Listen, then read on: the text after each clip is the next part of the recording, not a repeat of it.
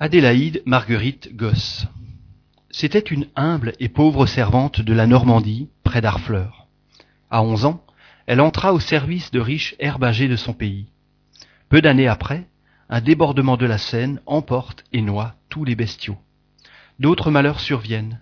Ses maîtres tombent dans la détresse.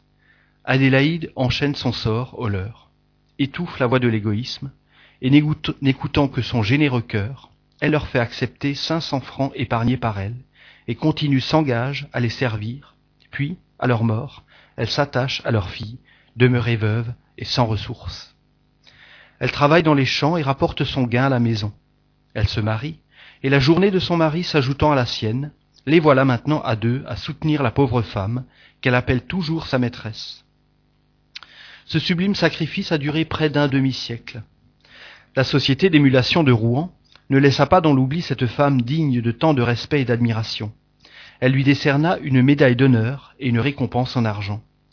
Les loges maçonniques du Havre s'associèrent à ce témoignage d'estime et lui offrirent une petite somme pour ajouter à son bien-être. Enfin, l'administration locale s'occupa de son sort avec délicatesse en ménageant sa susceptibilité. Une attaque de paralysie a enlevé en un instant et sans souffrance cet être bienfaisant. Les derniers devoirs lui ont été rendus d'une manière simple mais décente. Le secrétaire de la mairie s'était mis à la tête du deuil. Société de Paris, 27 décembre 1861. Évocation. Nous prions Dieu Tout-Puissant de permettre à l'esprit de Marguerite Gosse de se communiquer à nous. Réponse. Oui.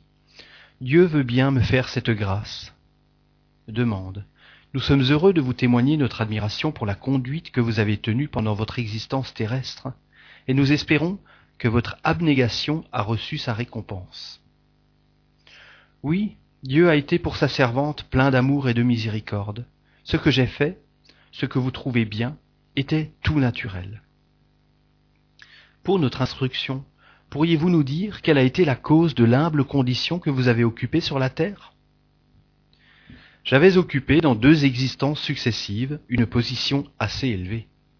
Le bien m'était facile, je l'accomplissais sans sacrifice, parce que j'étais riche. Je trouvais que j'avançais lentement. C'est pourquoi j'ai demandé à revenir dans une condition plus infime où j'aurais à lutter moi-même contre les privations, et je m'y étais préparé pendant longtemps. Dieu a soutenu mon courage, et j'ai pu arriver au but que je m'étais proposé, grâce au secours spirituel que Dieu m'a donné. Avez-vous revu vos anciens maîtres? Dites-nous, je vous prie, quelle est votre position vis-à-vis d'eux? Et si vous vous considérez toujours comme leurs subordonnés? Oui, je les ai revus. Ils étaient à mon arrivée dans ce monde. Je vous dirai en toute humilité qu'ils me considèrent comme leur étant bien supérieur. Aviez-vous un motif particulier pour vous attacher à eux plutôt qu'à d'autres?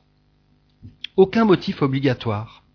J'aurais atteint mon but partout ailleurs je les ai choisis pour acquitter envers eux une dette de reconnaissance. Jadis, ils avaient été bons pour moi et m'avaient rendu service. Quel avenir pressentez-vous pour vous? J'espère être réincarné dans un monde où la douleur est inconnue. Peut-être me trouverez-vous bien présomptueuse, mais je vous réponds avec toute la vivacité de mon caractère. Du reste, je m'en remets à la volonté de Dieu. Nous vous remercions d'être venus à notre appel et ne doutons pas que Dieu vous comble de ses bontés. Merci. Puisse Dieu vous bénir et vous faire à tous, en mourant, éprouver les joies si pures qui m'ont été départies.